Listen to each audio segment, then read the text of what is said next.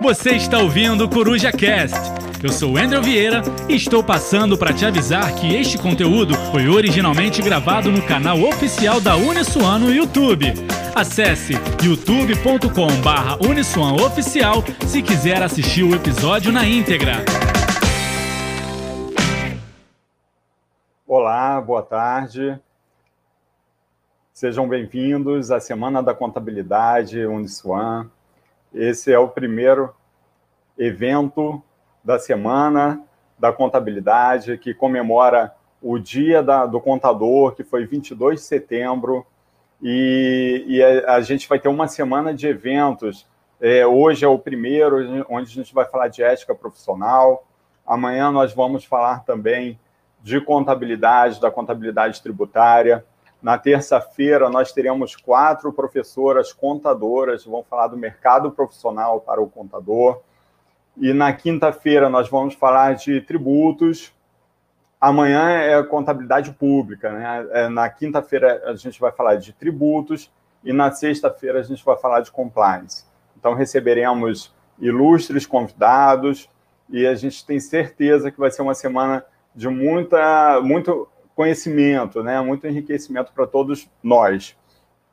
Agradeço a presença de todos e tenho certeza também de que, apesar da gente estar falando de contabilidade, o assunto vai ser útil para outros profissionais e estudantes de outras profissões também. A gente preparou essa semana com muito carinho, com muita atenção e cuidado, porque a gente quer trazer para vocês, estudantes e profissionais de todas as áreas, um conteúdo que vocês vão poder é, utilizar no mercado de trabalho. Hoje a gente tem a companhia do professor Flávio, Flávio Luiz, que é coordenador dos cursos de pós-graduação da Uniswan, as, os cursos de pós-graduação é, na área de ciências contábeis. É, temos também, boa tarde, professor Flávio. Boa tarde, professor Aníbal. Ótimo. Receberemos também a ilustre presença do professor Francisco Alves. Ele é um professor contador, doutor em ciências contábeis e tem uma experiência vasta, várias publicações, livros, artigos científicos dentro da área da, da específica da contabilidade, mas acima de tudo da ética profissional que não está voltada apenas para a contabilidade. Temos também a ilustre presença da convidada, professora, contadora, doutora em Ciências Contábeis também, professora Mariana Bonfim, que gentilmente atendeu os nossos, os nossos convites e está aqui hoje para compartilhar um pouquinho do conhecimento que ela produziu através de suas pesquisas no doutorado. Então, é um grande prazer, agradeço a presença de todos e a todos que ajudaram a construir essa semana maravilhosa que está só começando. E eu passo a palavra para o professor Flávio, que vai dar continuidade a nossa atividade de hoje. Obrigado, professor Aníbal. Um prazer desenvolver esse projeto em conjunto com a graduação, né? Os cursos de pós-graduação em planejamento tributário e controladoria, auditoria e compliance, junto com os cursos de graduação, comemorando aí a nossa semana da contabilidade, né? Então, hoje nós temos, como o professor Aníbal já apresentou, o professor Francisco, a professora Mariana, abordando um tema né, de grande importância na nossa atuação profissional, nós temos amanhã, né, às 8 horas, pelo Instagram do curso de contabilidade, né, o professor Elias, que vai falar sobre mercado de trabalho na área de contabilidade pública, e daí vai. Né? Vamos falar sobre mercado de trabalho de uma maneira geral, vamos falar sobre reforma tributária, e na sexta-feira a gente fecha falando de risco na aceitação de um cliente. A gente começa com a ética e termina lá nos procedimentos para aceitação do cliente. Né? Lembrando vocês é, que a gente está sempre à disposição de vocês para sempre aperfeiçoar os nossos conhecimentos, buscar, trazendo sempre os nossos profissionais, os melhores profissionais lá no nosso curso de pós-graduação, tanto em planejamento tributário quanto né, em controladoria, auditoria e compliance. Mas, nesse momento, é muito importante que a gente já faça a apresentação e já comece a desenvolver o nosso tema de hoje, um tema muito importante. Às vezes, na aula de tributário, às vezes, numa aula de auditoria, numa aula de perícia, acaba surgindo naturalmente aquele tipo de comentário, né? Mas e se o cliente? Mas eu sou, eu tenho ali uma relação de um vínculo empregatício. essa conduta poderia estar, de alguma forma, infringindo um código de ética, isso poderia, de alguma forma, ser interpretado né, como um ato desonesto. E aí, né, hoje, né, trazendo esse conhecimento para a gente, nos brindando com todo esse trabalho, né, o professor Francisco vai abordar essas questões do processo decisório ético e a professora Mariana vai trazer um conhecimento assim de suma importância para o nosso processo né, de análise nesse tema. Professor Francisco, professora Mariana, muito obrigado pela presença, muito obrigado por transmitir esse conhecimento para todos nós. E eu passo a palavra para você, professor Francisco. Obrigado, professor Flávio. Boa tarde a todos os presentes, ao ilustre coordenador do curso, professor Aníbal. É uma, uma forma de nós vermos a qualidade de um curso de pós-graduação, obviamente, é pelo conteúdo, pela ementa, né? Pela, pelos docentes do curso, e, é, quando cabível, pelo tempo de duração é, desses cursos, né? Quanto tempo esses cursos estão no mestrado, né? Lembro que esse curso de auditoria da controladoria da Unisuano é um curso novo, né, professor Flávio? Já é um curso antigo dentro da casa, né? O que mostra a, a sua qualidade, o que mostra a sua relevância. Bem, senhores, o que nós vamos iniciar a abordagem, iniciar abordando o nosso, nosso encontro hoje, é a respeito da ética profissional. Uh, especialmente é, uh, é, entendendo que a ética profissional ela não está vinculada à, à, à moral como nós compreendemos, né? A, a, a, possibilidade, a opção do indivíduo em agir de acordo com a sua, com seu pensamento do que é certo ou errado no campo da moralidade. Quando nós tratamos ética profissional, nós estamos nos referindo à ética de caráter coercitiva, então não é propriamente ética, né? mas é o nome que costuma se dar. A conduta é a melhor forma de expressar, de caráter coercitivo, para profissionais que têm a sua atividade vinculada a profissões regulamentadas. Isso é o que nós vamos é, começar abordando hoje. Uh, e por questões de tempo, né, nós não vamos discutir toda a profundidade do processo decisório ético. Nós vamos fazer uma introdução ao tema e depois discutir um desses itens, que é exatamente a questão uh, da honestidade, né? que é um trabalho é, de pesquisa muito interessante que vem sendo desenvolvido pela professora Mariana. Então, é, para nós na área de gestão, quais são as entidades regulamentadas que temos envolvimento? Ordem dos advogados, né? a conselho de administração, conselho de contabilidade, conselho de engenharia, todos eles têm um código de ética profissional, né? E como eu comentei inicialmente, e é importante reiterar, seguir o código é ato voluntário, então eu sigo se eu o desejar, caso eu não deseje, eu o ponho de lado. Eu vou citar o da contabilidade porque é o da minha profissão mas o de todos os, os demais profissionais, há, com certeza, uma exposição que contemple o que, aqui na, que se encontra aqui na tela. Esta norma tem por objetivo fixar a conduta do contador quando no exercício da sua atividade e nos assuntos relacionados à profissão e à classe. Reparem a marcação em vermelho. Fixar a conduta, determinar a conduta. Então, claro que dentro do campo profissional, há certas regras de comportamento que são de natureza obrigatória, né? Elas são fixadas e descumpri-las implica em sanção para os profissionais que tiverem uma conduta em desacordo com o padrão estabelecido pela categoria profissional. Todas as entidades regulamentadas, eu falo do conselho mais uma vez porque é a minha profissão, elas é, têm o poder de punir, o poder de sancionar atos que contrariam o Código de Ética, é, baseando-se em normas federais. No caso do profissional de contabilidade, essa determinação vem da linha F, artigo 6 Decreto-Lei 9295 de 1946. alterado por uma, por uma lei recente, a Lei 12249 de 2010.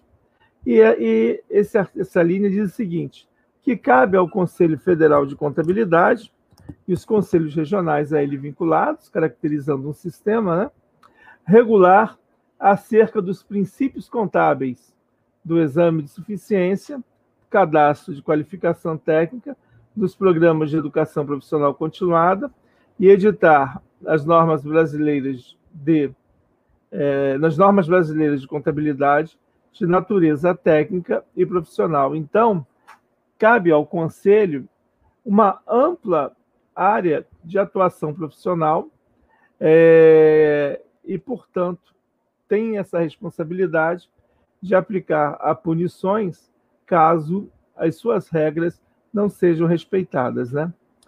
E nesse contexto, quando nós falamos também de profissões regulamentadas, um, um fato salta aos olhos, né? O Brasil, infelizmente, pode ser considerado um país cheio de impunidade, né?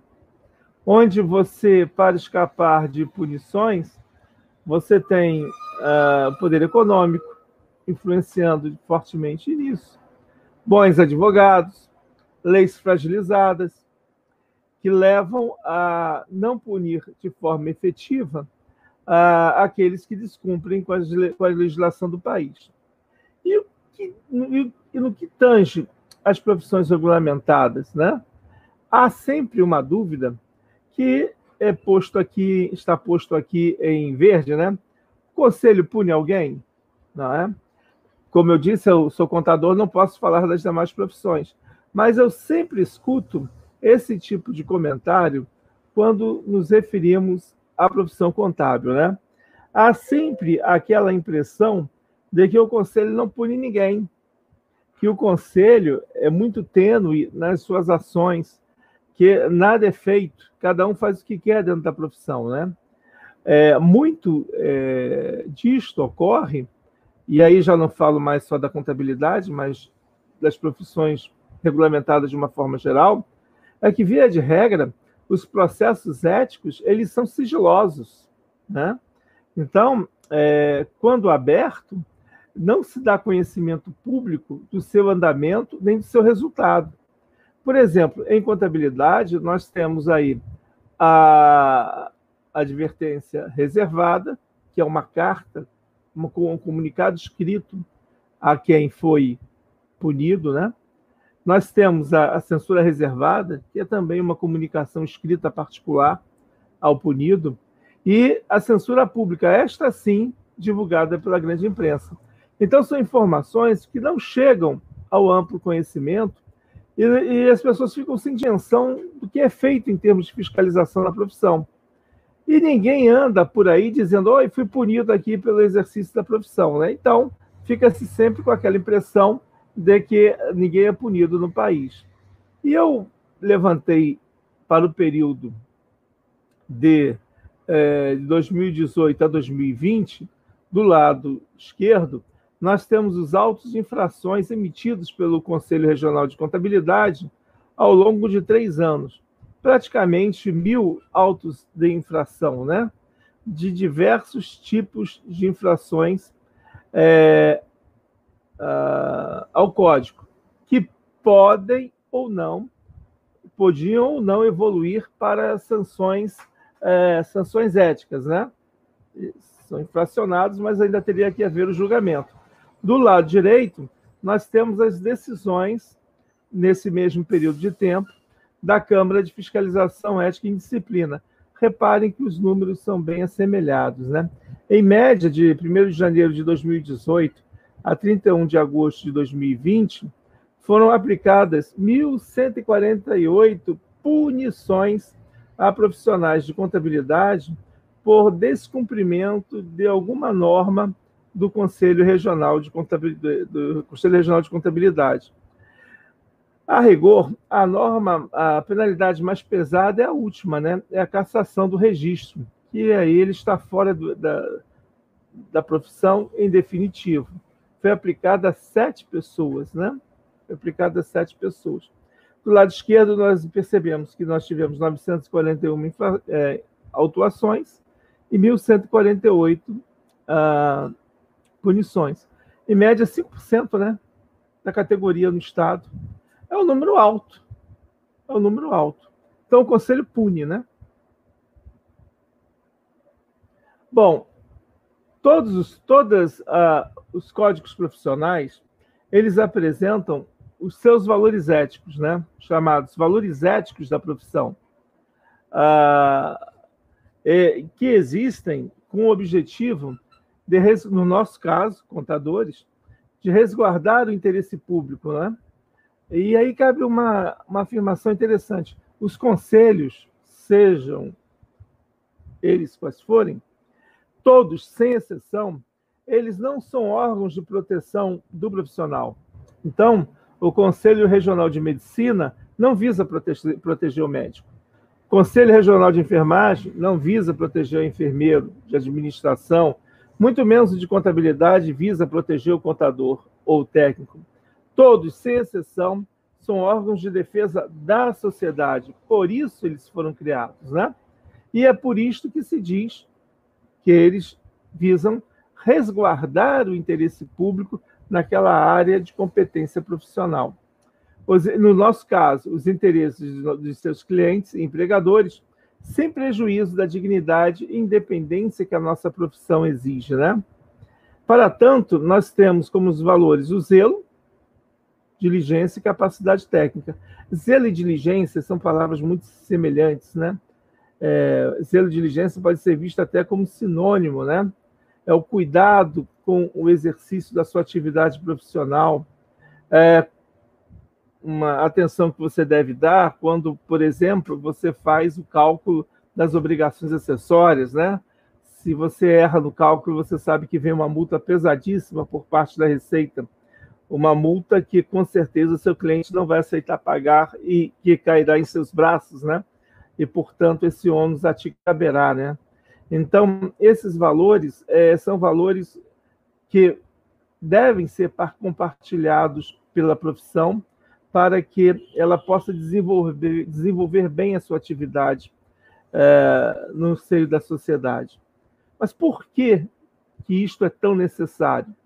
Porque se não houvesse um código de ética regendo o exercício da profissão, muito provavelmente nós teríamos um nível altíssimo de conflitos envolvendo profissionais, entre profissionais e entre profissionais e sociedade, muito maior do que hoje existente. Por isso que existem os códigos de ética e é por isso que ocorre a fiscalização dos conselhos que é exatamente para minimizar a ocorrência de danos dentro da profissão e entre a profissão e a sociedade. Porque o que todos nós, contadores, almejamos, esperamos que todos almejam, é o respeito à nossa profissão. Que a nossa profissão seja, como eu já disse, respeitada e considerada no meio social. Para isso é necessário que todos nós, contadores, tenhamos, eh, façamos os nossos trabalhos com responsabilidade, zelo e, sobretudo, honestidade, e tendo absoluta capacidade técnica para sua realização. Então, esses são os valores que nós devemos cumprir para bem exercer a nossa atividade profissional. Bom, é, essa é, é, é a introdução de toda essa discussão do campo da ética profissional destacando a relevância que a Uniswan vem dando, o curso de contabilidade, a discussão desse tema, que é um tema que, embora muito discutido, muito, muito lido nos jornais, muito comentado nas mídias, ele é um tema é, pouco aprofundado, pouco aprofundado por nós, uh, professores, por nós, uh, profissionais de contabilidade no mercado, alunos, e de que profissão for. Isso é interessante, né? Nós temos por hábito falar muito de ética, mas uma reflexão muito baixa em relação a esse tema. Então, é, construir toda uma discussão em prol desse tema, como proposto aí pela coordenação da Uniswan, é extremamente positivo. Eu gostaria de dar meus parabéns aí ao, ao professor Aníbal, que coordena o curso, e é, nos aprofundarmos agora em um ponto riquíssimo desses valores profissionais, que é a questão da honestidade, que vai ser é, discutido pela professora Mariana à luz de uma pesquisa que ela realizou. Então, eu passo agora a palavra à professora Mariana para que ela dê continuidade aí à apresentação. Muito obrigada, professor Francisco. Me sinto muito honrada de fazer parte dessa live junto contigo. Boa tarde a todos que estão assistindo também. É, quero agradecer ao professor Flávio, ao professor Aníbal pelo convite. É, me sinto também muito honrada de poder ter sido chamada e convidada para poder apresentar, compartilhar aqui um pouco com vocês é, a minha pesquisa de doutorado e também pesquisas que eu realizei posteriormente sobre o assunto. Então, meu objetivo aqui é poder conversar um pouco com vocês sobre a desonestidade. Eu quero trazer alguns aspectos teóricos, então, alguns autores que foram importantes, principalmente na nossa área, né, na área de negócios, que falaram sobre desonestidade, e também vou trazer algumas pesquisas que eu desenvolvi sobre o assunto. Mas antes da gente começar a falar efetivamente é, sobre os teóricos as teorias da desonestidade, eu quero mostrar aqui para vocês umas figuras de umas pessoas famosas e conhecidas e perguntar para vocês se vocês acham se essas pessoas são ou não desonestas.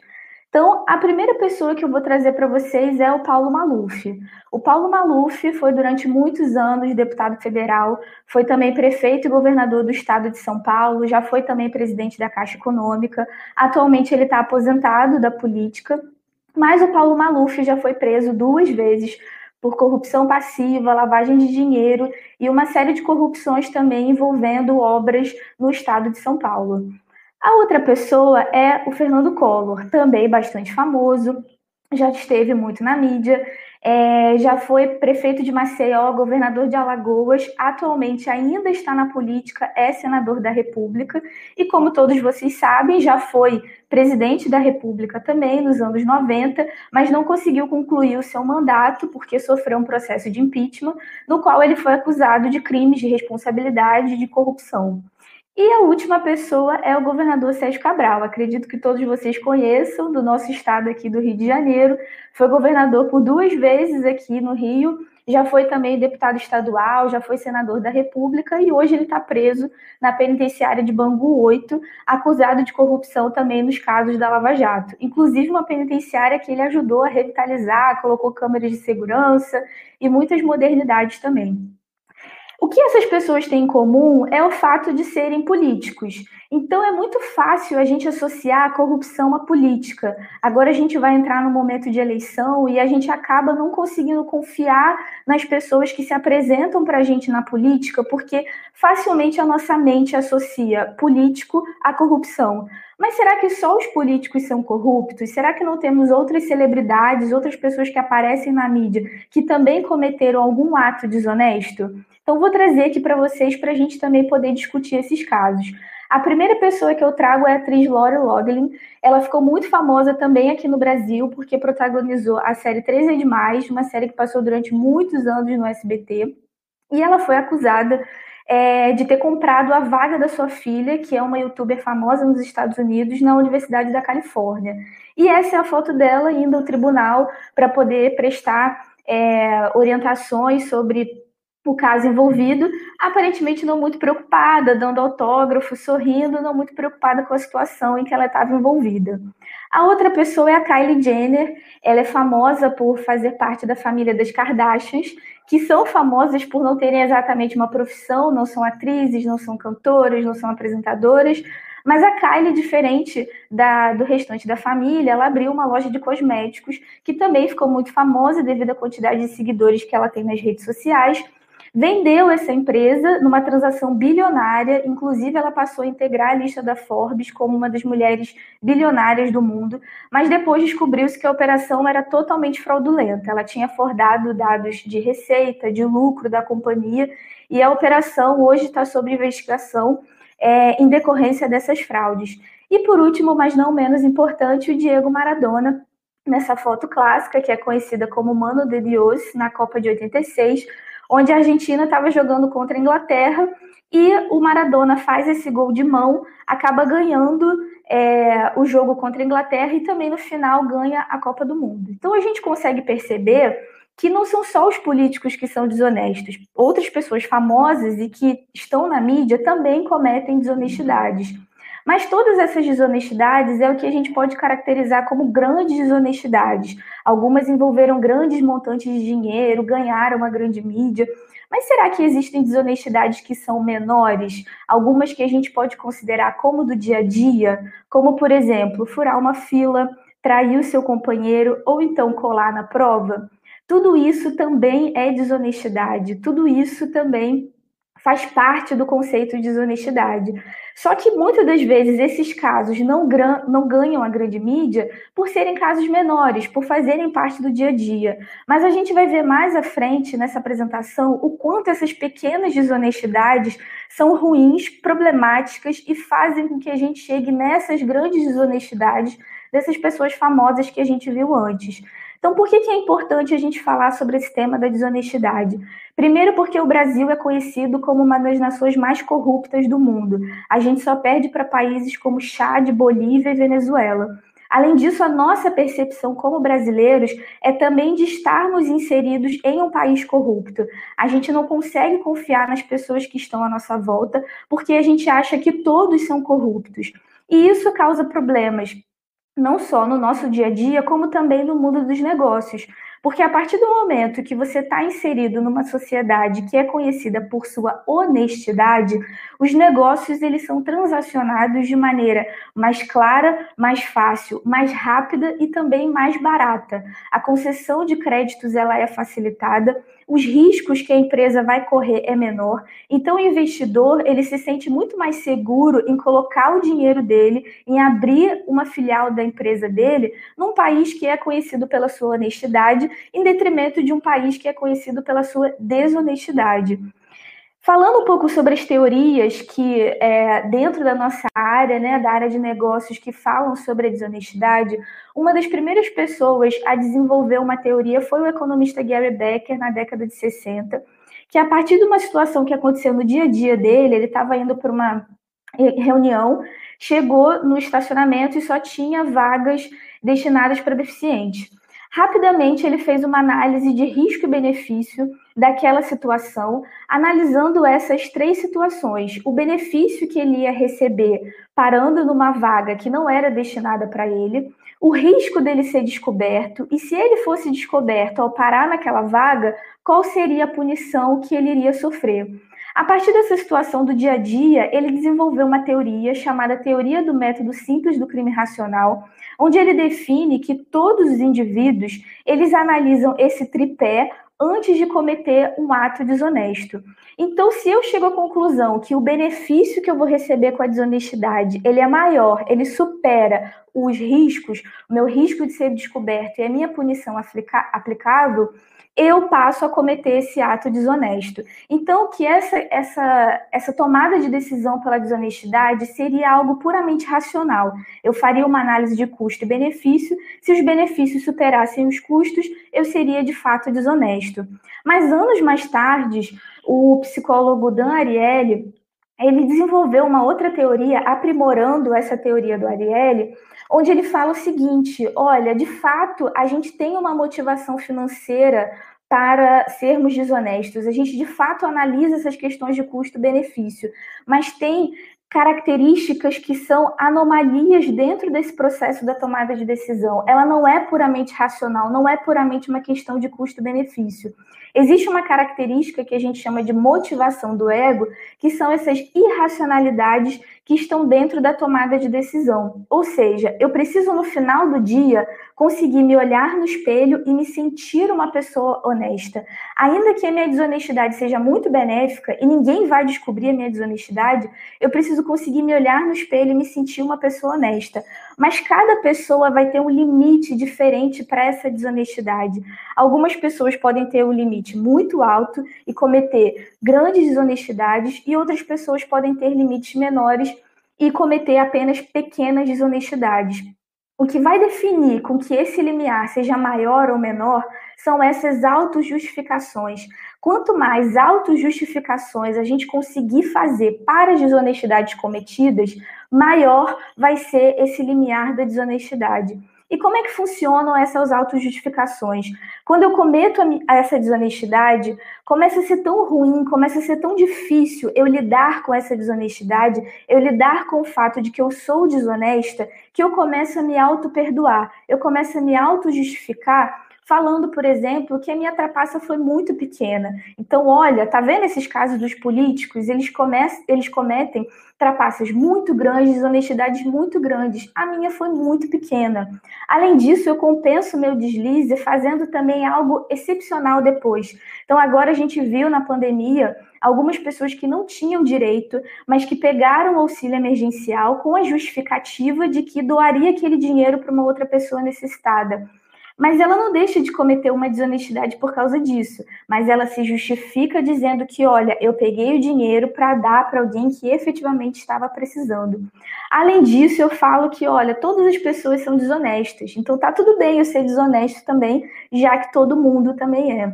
Então, é importante da gente caracterizar é que essas grandes desonestidades elas não acontecem da noite para o dia. Não é da noite para o dia que é, uma pessoa aparece com uma mala cheia de dinheiro dentro da casa dela.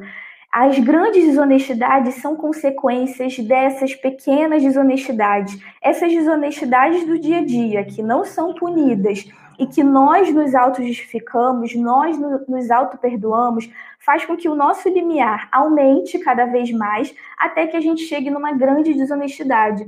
Quando a gente vê esses casos na mídia, de políticos, de celebridades, a gente imagina, nossa, como essa pessoa consegue dormir à noite?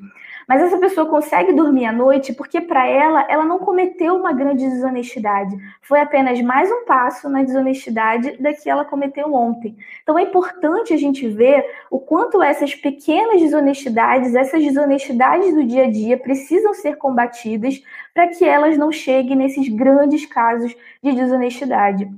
Dentro das companhias, alguns fatores contribuem para a desonestidade. A primeira coisa é a estrutura de incentivo. Então, eu posso ter incentivos dentro da minha companhia, eu posso remunerar os meus diretores, por exemplo, com base no lucro. Isso pode fazer com que eles manipulem o resultado, manipulem o lucro da companhia, já que eles vão receber baseado nesse lucro.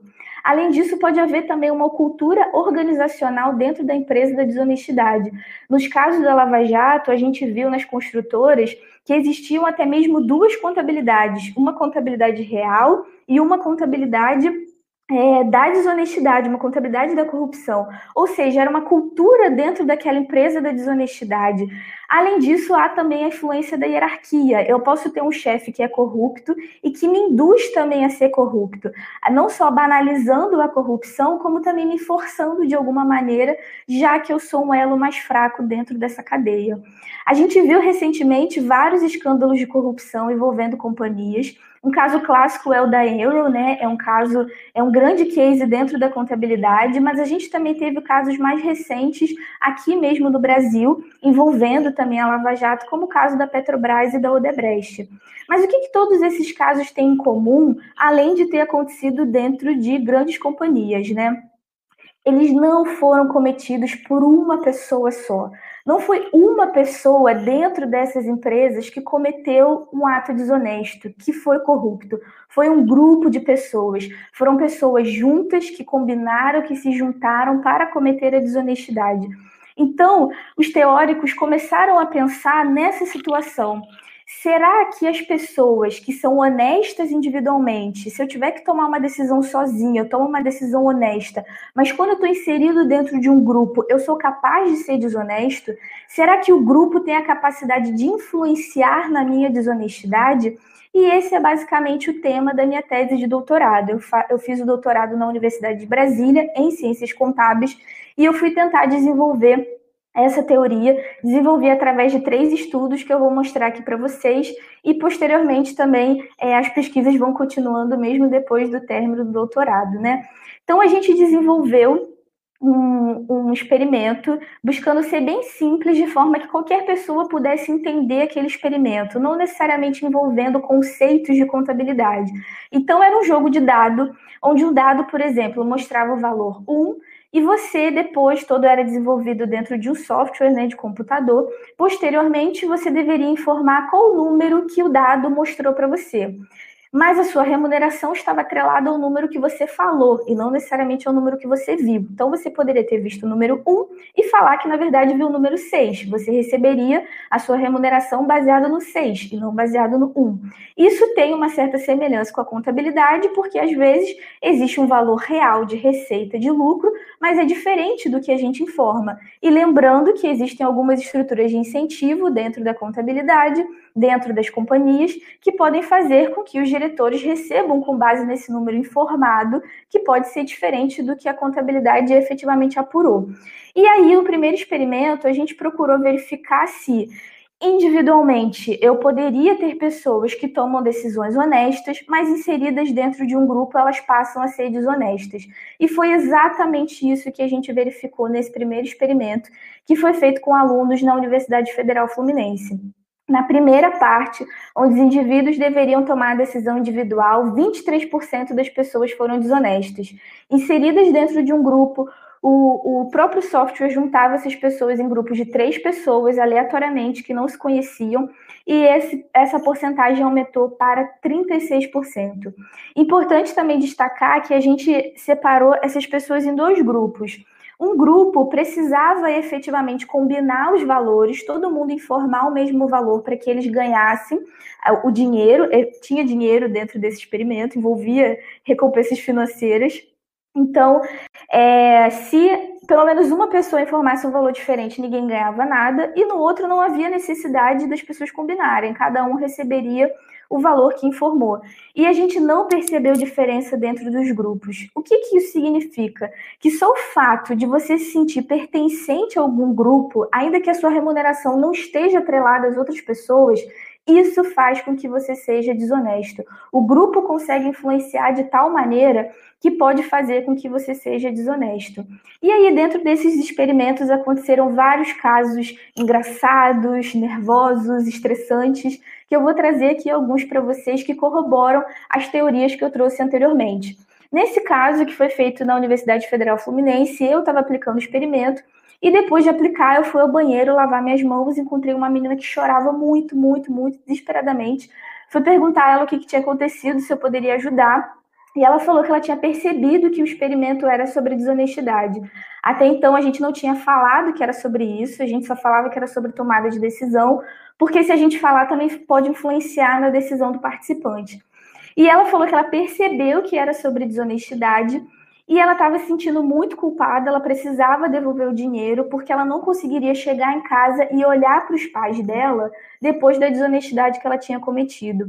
Isso reforça muito a teoria da margem de manobra, que foi a teoria do Dan Ariely que a gente trouxe aqui, que fala o seguinte: existia uma motivação financeira só existiam benefícios, não existia nenhum risco de ser descoberto, ninguém ia ser punido pela desonestidade, mas a irracionalidade presente dentro da tomada de decisão dela, ela não conseguiria chegar em casa, e não é que ela não conseguiria se olhar no espelho, mas ela não conseguiria olhar para os pais dela, que foram as pessoas que trouxeram os conceitos de honestidade, de ética, de moralidade para ela, e conseguir viver depois disso. Ela passou a se sentir muito culpada. Então, a decisão pela desonestidade, ela não é uma decisão puramente racional. Existem também algumas anomalias dentro desse processo. Em seguida, a gente procurou identificar se a figura de um líder que ganhava mais do que os demais participantes poderia influenciar na desonestidade, que é a questão da hierarquia. A gente aplicou esse experimento na Universidade de Brasília e a gente conseguiu provar que sim, o líder pode influenciar e pode fazer com que os participantes sejam mais desonestos. Sem o líder, 36% das pessoas foram desonestas e com o líder esse percentual aumentou para 44%. E um fato muito interessante que aconteceu na UNB, eu estava aplicando numa sala de aula, uma sala de laboratório, e entre a saída de algumas pessoas e a entrada de outros participantes, eu estava conversando com o professor sobre o que era o experimento. Ele começou a falar sobre ética com os alunos, e aí um dos alunos que estava sentado nas primeiras cadeiras falou que ele trabalhava em uma das empresas que foi descoberta nos casos da Lava Jato, na contabilidade, é, na parte administrativa dessas dessa companhia. Inclusive, ele era muito íntimo do presidente da companhia, o presidente era compadre dele, eles faziam churrasco juntos, um na casa do outro mas que quando ele soube de todos os casos que apareceram na mídia, ele pediu demissão, ele não queria compactuar com aquilo, inclusive ele estava na faculdade para tentar fazer uma outra graduação e se recolocar no mercado. Eu guardei aquela informação e fiquei esperando terminar o experimento. Ele havia sido líder e ele foi o ápice da desonestidade. Então é importante a gente verificar com essa situação que nem sempre o que a gente fala é o que a gente faz. A gente pode falar que é muito honesto, a gente pode combater a desonestidade, a gente pode achar um absurdo o que as pessoas falam e fazem de desonestidade, mas quando nós somos colocados em uma situação onde a gente precisa decidir pela honestidade ou pela desonestidade, a gente também pode cometer atos desonestos. E aí, a gente foi tentar verificar alguns mecanismos que poderiam inibir, diminuir essa desonestidade. Então, a gente inseriu o mecanismo da auditoria. A gente falou que alguns participantes poderiam ser escolhidos aleatoriamente para sofrer um processo de auditoria e quem fosse pego na desonestidade não receberia nada. E a gente colocou também lembretes morais, porque a teoria traz que quando você é lembrado sobre desonestidade, você pode talvez ser mais honesto. E aí a gente colocou alguns códigos é, alguns artigos do Código de Ética do Contador, que o professor Francisco trouxe aqui, especialmente aqueles que falam sobre punições. Esse experimento a gente aplicou na Federal do Rio Grande do Norte e a gente percebeu que esses dois mecanismos são inibidores da desonestidade. Sem os mecanismos, 27% das pessoas foram desonestas e com o mecanismo, esse número diminuiu para 9%. Mas não houve diferença entre auditoria ou código de ética, foi basicamente a mesma porcentagem. Nesse experimento, um dos participantes, ao sair, me perguntou de quem era o dinheiro e eu falei que o dinheiro era meu, vinha do meu bolso, e ele ficou apavorado, queria porque queria devolver o dinheiro, porque ele se sentiu muito culpado ao ver de onde estava vindo, é, quem seria o prejudicado com aquela desonestidade. E é interessante esse ponto, porque Muitas desonestidades são cometidas na administração pública, onde na verdade o dinheiro é nosso, o dinheiro do contribuinte, mas a gente não tem essa percepção clara, não é evidente de onde está vindo o dinheiro, a pessoa não está na nossa frente, a pessoa que está sendo prejudicada, então é mais fácil da gente cometer a desonestidade nessas situações. E por fim, a gente tentou identificar também se talvez as pessoas poderiam ser, ter a percepção maior de desonestidade quando essa desonestidade envolvia recompensas monetárias, envolvia dinheiro, em detrimento de quando não envolvia. A gente fez essa pesquisa com mais de 5 mil participantes é, do ano passado, esse ano, e a gente é, evidenciou exatamente isso. As pessoas têm a percepção de que quando envolve dinheiro, a desonestidade ela é maior do que quando não envolve dinheiro. Exceto nessas três situações aqui que eu trouxe para vocês, onde as pessoas acharam que comer doces de uma loja sem pagar é mais desonesto do que pegar a moeda de alguém que esqueceu. Talvez muito por conta daquele ditado do achado não é roubado, quem perdeu foi relaxado, então você tenta justificar a sua desonestidade. As pessoas também acharam que mentir na entrevista de emprego era mais desonesto do que pagar meia entrada em eventos culturais. Isso também pode ser por conta de que boa parte da nossa amostra era composta por jovens, jovens que geralmente já têm meia entrada em eventos culturais e acaba burlando essas questões, colocando uma carteira falsa, esse tipo de coisa. Além disso, as pessoas também acharam que falsificar a assinatura era mais desonesto do que pegar um adiantamento na empresa e não descontar no final do mês. Isso pode ser muito justificado pelo fato de que a gente tem a percepção de que a gente trabalha muito, de que a gente faz muito pela empresa, mas de que a gente ganha mal. Então, já que a gente ganha mal, tá tudo bem de eu pegar uma folha, de eu imprimir um material da faculdade aqui na empresa, de eu pegar uma caneta que está aqui, porque eu ganho tão mal e eu faço tanto, então tá tudo bem de eu cometer essas pequenas desonestidades do dia a dia. Então, o que, que a gente sabe até hoje sobre desonestidade? É importante a gente dizer que as teorias sobre desonestidade dentro da nossa área, elas ainda são muito recentes. A gente viu que a teoria desenvolvida pelo Gary Becker era da década de, 70, de 60. É, então, ainda tem muito a ser pesquisado dentro dessa área.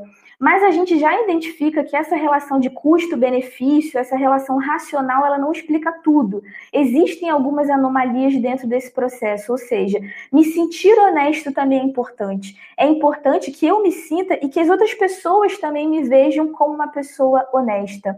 Os grupos, como a gente viu dentro do, dos experimentos, eles podem potencializar a desonestidade, eles podem fazer com que as pessoas sejam mais desonestas, mas eles também têm é, a capacidade de diminuir essa desonestidade, exatamente pela questão da imagem social. Se para mim é importante me sentir uma pessoa honesta e que as pessoas me achem uma pessoa honesta, esse grupo ele pode servir como é, um regulador da minha imagem perante a sociedade. Se esse grupo, esse grupo precisa ter uma imagem de que eu sou uma pessoa honesta. Além disso, quando a gente se une através de associações, através de conselhos, eles também possuem as características de punição, como o próprio professor Francisco trouxe do Conselho de Contabilidade, eles têm o poder de punir a desonestidade dos seus participantes, dos seus profissionais. Então é muito importante também estarmos inseridos dentro de um grupo que tenha como característica a honestidade, porque a gente passa a se sentir muito mal por cometer a desonestidade e isso pode fazer com que a nossa desonestidade seja inibida. Mas também é importante a gente destacar que as pessoas elas não podem ser divididas em boas ou más. Não existe aquela pessoa que nasceu honesta e vai ser honesta a vida toda, nasceu desonesta e vai ser desonesta a vida toda. Colocado dentro de uma situação, qualquer um de nós pode ser desonesto. Basta conhecermos qual é o nosso limite de desonestidade. Mas é muito difícil a gente conhecer o limite de desonestidade de cada um. Então, o importante no meio disso tudo é que nós tenhamos instituições fortes o suficiente que consigam combater essa desonestidade e que consigam principalmente combater essas desonestidades do dia a dia. Empresas que combatam as desonestidades do dia a dia. Porque se essas pequenas desonestidades elas não forem punidas devidamente, isso faz com que o limiar de cada pessoa aumente e a gente passa a cometer uma série de desonestidades até chegar nas grandes desonestidades, como a gente viu nos primeiros exemplos. Quero agradecer muito é, por estar aqui na Uniswan e estou aberta para perguntas e considerações. Obrigado, Mariana. Linda a sua apresentação, foi ótima. Professor Francisco Alves também, foi, foi excelente a apresentação, a colocação de vocês e retrata bastante a nossa preocupação enquanto profissional, né? O que é ser correto, né? E não não nas nas punições que a gente pode ter, mas é o pensamento de nós como pessoas, como contribuição que a gente pode dar para uma sociedade mais justa, que inclusive é um dos princípios é, norteadores da contabilidade, né, e de todas as profissões, é, termos sociedades mais justas é, para, para todos. Uh, eu quero aproveitar, eu vou fazer algumas perguntas que nos mandaram, e o professor Flávio me, me, me ajuda fazendo outras também, tá bom? Então, deixa eu pegar a primeira pergunta. Uh, tem uma pergunta aqui do Patrick Gregório. Nesse caso, qual a diferença entre honestidade ou desonestidade e a ética? Você pode, você poderia nos ajudar, professor Francisco, nessa resposta? Claro, a honestidade é um valor, né? Valores têm caráter subjetivo e nos vinculam à nossa visão do bem e mal. Já a ética pode ser entendida como ou área de conhecimento do campo da filosofia que se dedica ao estudo do comportamento moral dos grupos humanos é, em determinado contexto histórico é, e territorial específico, ou ele pode ser entendido como sinônimo de moral. Então, a, a, a honestidade é um item dentro dessa discussão maior, que é a questão da moralidade, a questão da ética. Assim como zelo, diligência, é, e, e os outros valores, né? A bondade, a, o amor, são os demais valores estão todos embutidos dentro dessa discussão de um campo maior da ética. Não sei se expliquei, mas é isso. tá certo. Temos aqui a pergunta da Rayane Rosa. Acho que bem interessante, bem propenso para dar continuidade esse pensamento, professor Francisco. Desonestidade é algo tão normal que, quando é feito, o contrário até é estranho. Até aproveitando que a gente está entrando num período aí é, em que vão ser apresentado como principal requisito a honestidade, né, professora Mariana? Será que a, a honestidade ela precisa ser divulgada ou será que isso já teria que ser um comportamento ali esperado de cada ser humano? É, eu acho que o importante da gente dizer é que todos nós somos desonestos. Todo mundo comete uma desonestidade. Todo mundo já fez um ato desonesto. Se a gente parar para pensar na nossa vida, a gente já cometeu essas pequenas desonestidades. Talvez alguns de nós já tenham cometido uma grande, mas com certeza todos nós já cometemos pequenas desonestidades. O que a gente precisa é conseguir nos entender, entender qual é esse nosso limite da desonestidade, para que a gente tente a todo momento puxar esse nosso limite para baixo. E claro que algumas pessoas não vão ter esse entendimento, não vão ter essa compreensão. Por isso que a gente precisa das instituições que são os órgãos responsáveis por fazer isso com as pessoas. Quando você institui punições, quando você é, institui esse tipo de coisa, você faz com que é, as pessoas se sintam compelidas a serem desonestas, elas acabam ficando com medo. Quando você percebe que as instituições não funcionam, quando elas não punem, quando a justiça é morosa demais, você acaba achando que a desonestidade é algo normal, porque de fato todo mundo comete. Então, o que você precisa é que essas instituições sejam fortes o suficiente para que inibam as pessoas de cometerem as desonestidades e, consequentemente, essas desonestidades serem diminuídas. Mas quando a gente passa por processos onde não há essas punições, é, ou a gente vê essas punições demorando muito para acontecer, não acontecendo da forma como talvez a gente gostaria que fosse, a gente acaba ficando desacreditado e banalizando a desonestidade. Então, a desonestidade é normal, aí a gente começa a achar que. É, tudo bem, eu vou votar nele, ele rouba, mas faz, né? O importante é isso. E a gente não pode ter esse tipo de pensamento. O pensamento que a gente precisa ter é: precisamos fortalecer as nossas instituições para que elas punam o suficiente. E, obviamente, fortalecer o, o, os políticos que a gente elege, que a gente coloca lá, porque eles, de alguma forma, vão ser responsáveis por algumas instituições que façam esse tipo de punição.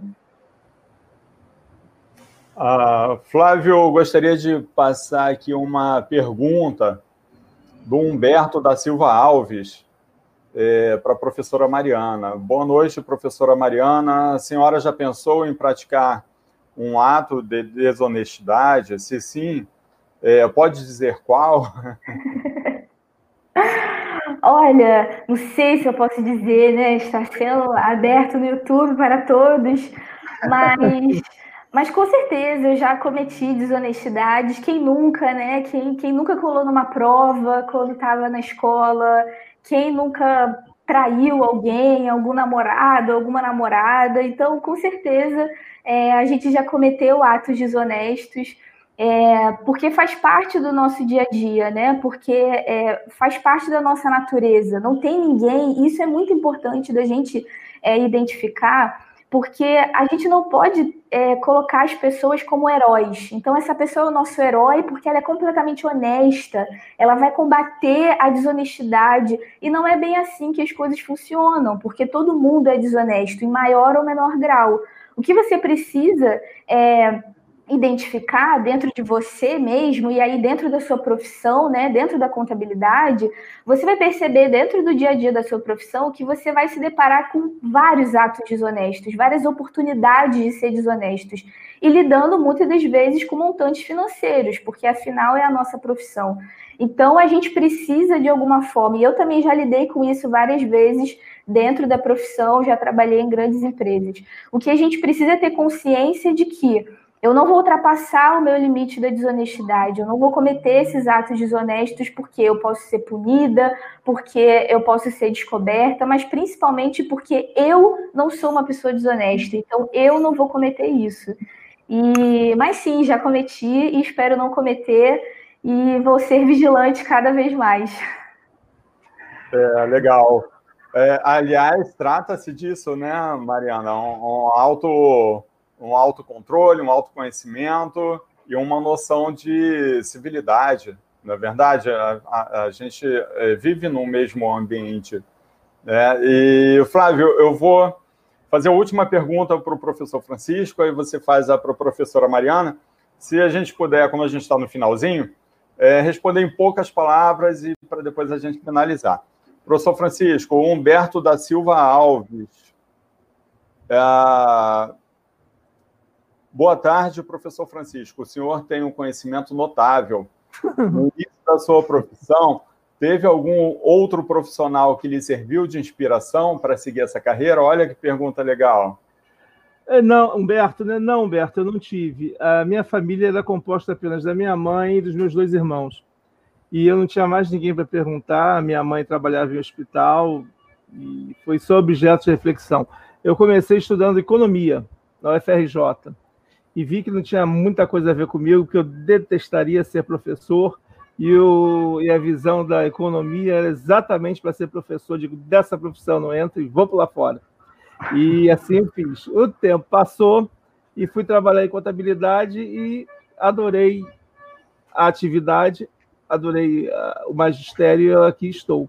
Sendo que é, eu me sinto tão grato à profissão que eu hoje exerço atividades vinculadas a entidades de classe que têm muito trabalho e não são remuneradas. Eu acho que essa é a nossa forma de contribuir para é, a melhoria da profissão e o engrandecimento da profissão. Isso é o que eu, eu acho. Quanto ao notório conhecimento, foi adquirindo, lendo muita capa de jornal quando era criança. Eu não tinha dinheiro para comprar jornal, eu via as capas de jornal. É, um bom, é uma boa forma de aprendizado. É isso. Tá certo. então, temos aqui mais uma pergunta, professor Aníbal, acho que ainda cabe, né? É, do Leozinho Black. Ele diz o seguinte, ó. Quando você tem conhecimento da verdade e a omite, prejudicando uma outra pessoa, qual o nível da desonestidade, professora Mariana? Teria níveis? É, é o, o, que a gente costuma dizer dentro da, da teoria, né, dentro da academia, é que você tem desonestidades que são que envolvem recompensas monetárias e que envolvem recompensas não monetárias. Então, algumas que envolvem dinheiro, então a, o dinheiro na mala, o dinheiro na cueca, isso envolve recompensas monetárias mas você tem aquelas que envolvem recompensas não monetárias. Você tem é, e de alguma forma, essas que envolvem recompensas não monetárias, elas também podem desencadear em recompensas monetárias lá na frente. Elas podem não ter é, de início alguma recompensa monetária, então, quando você falsifica sua assinatura, quando você mente na entrevista de emprego, você não tem uma recompensa monetária evidente, mas lá na frente você pode ter, porque você vai conseguir um emprego, então você teve uma recompensa monetária. Você falou que você tinha determinadas qualificações que na realidade você não tinha. Então você conseguiu um, é, um cargo maior do que efetivamente você conseguiria. É, então, quando você prejudica uma outra pessoa, claro que é uma desonestidade e acaba afetando a questão que o professor Aníbal trouxe, acaba afetando a questão da civilidade, porque a gente precisa ter consciência de que a gente está dentro de uma sociedade e que para essa sociedade funcionar bem, a gente precisa ser honesto. Eu trouxe dentro da minha apresentação a importância da honestidade para o mundo dos negócios. Se é, nós somos conhecidos internacionalmente como um país desonesto, nós nos achamos desonestos. A gente, quando vai lá para fora, a gente repercute isso, que somos desonestos, que temos essa sensação como que as outras pessoas vão confiar na gente? Como que eles vão confiar no nosso país? Como que eles vão querer pegar o dinheiro que eles têm, os investimentos deles e aplicar no nosso país? Isso eles correm um risco muito grande. Então, é, é muito problemático a gente estar inserido dentro de uma sociedade que é conhecida pela desonestidade e que nós também nos reconhecemos como desonestos e como corruptos e acabamos banalizando isso. Acabamos falando, olha, o normal é a desonestidade, o diferente é quando você é, é quando você é honesto. Então, isso também é uma problemática. É, Aníbal, de acordo com o código, isso é medido pela gravidade da falta. e a gravidade é um conceito subjetivo, só avaliável pelos pares, quando no processo de punição. E esse conceito varia de pessoa para pessoa, né? O que é desonesto para um não é tão desonesto para outros. É algo a se pensar também. É, em qual meio né, aquela decisão foi tomada e quem impactou isso que vocês é, muito bem colocaram. Bom, eu, então estamos já estourando o tempo. Eu quero agradecer muito mais uma vez a professora Mariana por estar aqui e dedicar essa horinha para nós. É, espero que esteja aberta a novos convites. Será um prazer recebê-la novamente. Professor Francisco, sempre contribuindo com a sua grande, notável sabedoria.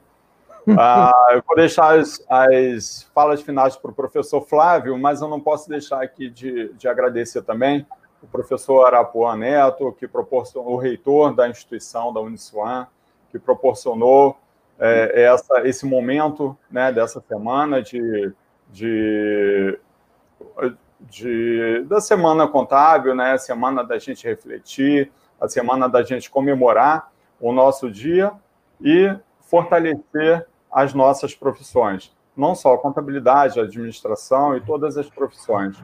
É, e, e também agradecer ao professor Bruno, à professora Adriana, professor José Cláudio, respectivamente o vice-reitor, a diretora de ensino e o gerente de ensino. E também todo o pessoal do marketing, a Mariana, a Larissa, o Pedro, a Fabiana e todos, né? Eu, não, não, eu com certeza não vou conseguir falar o nome de todo mundo, o pessoal do NHD que ajudou a fazer as artes, e o professor Flávio e os demais professores, que é claro a gente está aqui é, na responsabilidade de representar todo um corpo docente, é, eu estou na, na função de coordenador, mas teremos outros professores. O professor Francisco é um professor do corpo docente. Na quarta-feira teremos mais professores também sendo representados. Então, agradecer a todos os professores e alunos e todos que puderam assistir e participar desse evento que para nós é muito importante. Muito obrigado, professor Flávio. Por favor, fique à vontade para finalizar o nosso evento de hoje. Professor Aníbal, como o senhor bem disse e publicou nas suas redes sociais, essa vai ser uma semana de intenso aprendizado, né? Eu acho que a palestra aqui, né, do professor Francisco, da professora Mariana, ela tem que ser replicada aqui pelo menos aí umas duas ou três vezes para abordar com maior né, de, nível de detalhamento esse assunto que é tão importante. Por vezes a gente está desenvolvendo lá um tema numa aula, eu pelo menos que labuto na área tributária, né? A pessoa fica, ah, mas eu, eu, eu sei que o nosso cliente está, de alguma forma, sonegando. E aí, qual a minha conduta? Eu, eu trabalho como assalariado, e aí eu sei que aquilo ali é uma sonegação, eu posso ser envolvido, né? E por vezes até pode descambar até para criminal, né? A própria atividade do contabilista é terminar lá no crime. Então, é algo muito importante, algo que merece.